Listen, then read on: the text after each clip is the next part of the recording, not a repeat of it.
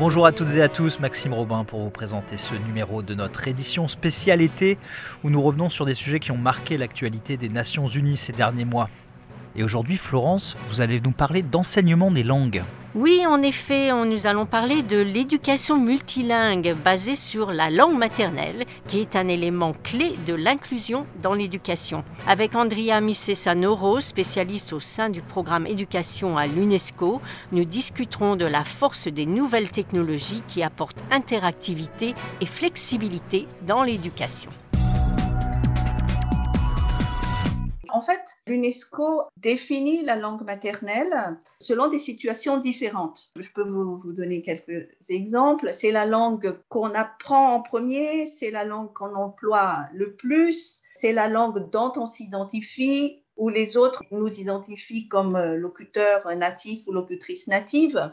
Et en fait, c'est une large définition de la langue maternelle. Et d'ailleurs, on devrait dire les langues maternelles, parce que si j'ai un papa dont la langue maternelle est différente de celle de ma maman, j'ai deux langues déjà. Et aussi, peut-être dans le pays où je vis, la langue utilisée est différente que les langues que j'entends à la maison. Donc, on peut dire que j'ai trois langues euh, maternelles, donc selon les situations.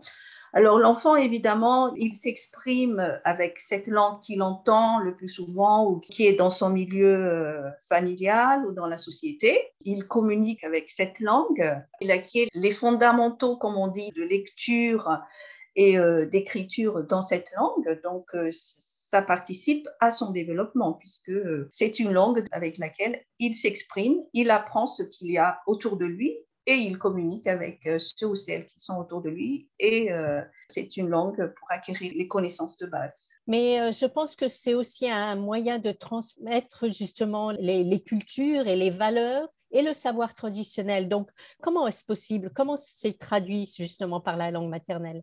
Oui, la langue, c'est un moyen de hmm. transmettre les valeurs, la culture, le savoir traditionnel. C'est beaucoup de choses. Mais on l'a dit tout à l'heure, c'est aussi pour transmettre les connaissances. Est-ce qu'on va mettre les valeurs, la culture et euh, le savoir traditionnel dans ce qu'on entend par les connaissances? Je dirais que ça s'applique plus dans les traditions orales. Alors, les sociétés où les langues ne sont pas écrites et tout se transmet oralement. Et peut-être plus de façon, je dirais, informelle ou non formelle, mais pas forcément dans la salle de classe ou dans l'ancêtre de l'école. Donc la langue maternelle, c'est un moyen parmi tant d'autres de transmettre la valeur, la culture, le savoir traditionnel, mais aussi les connaissances. Et tout dépend de ce que l'on entend par euh, connaissance. Comment justement la technologie peut aider dans l'éducation multilingue? Pour moi, je trouve que la force des nouvelles technologies, c'est cette interactivité, c'est la fluidité, la flexibilité, le fait qu'elles dépassent les frontières.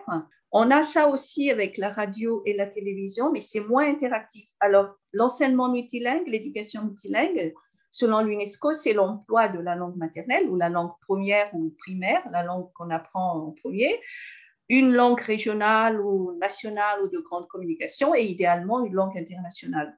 Ça permet en fait d'être dans une situation réelle, je dirais, qu'on n'a pas forcément avec un livre, avec un manuel scolaire. Là, si on veut apprendre l'espagnol, je dirais, on zappe d'une région à l'autre, d'une ville à l'autre, d'un accent à l'autre, chose qu'on n'a pas forcément avec un enseignant euh, à l'intérieur d'une salle de classe. Alors, ça reste un outil d'aide à l'apprentissage des langues, donc, le potentiel de cette technologie, pour moi, c'est cette interactivité, c'est d'entendre les langues telles parlées dans une région, dans une autre.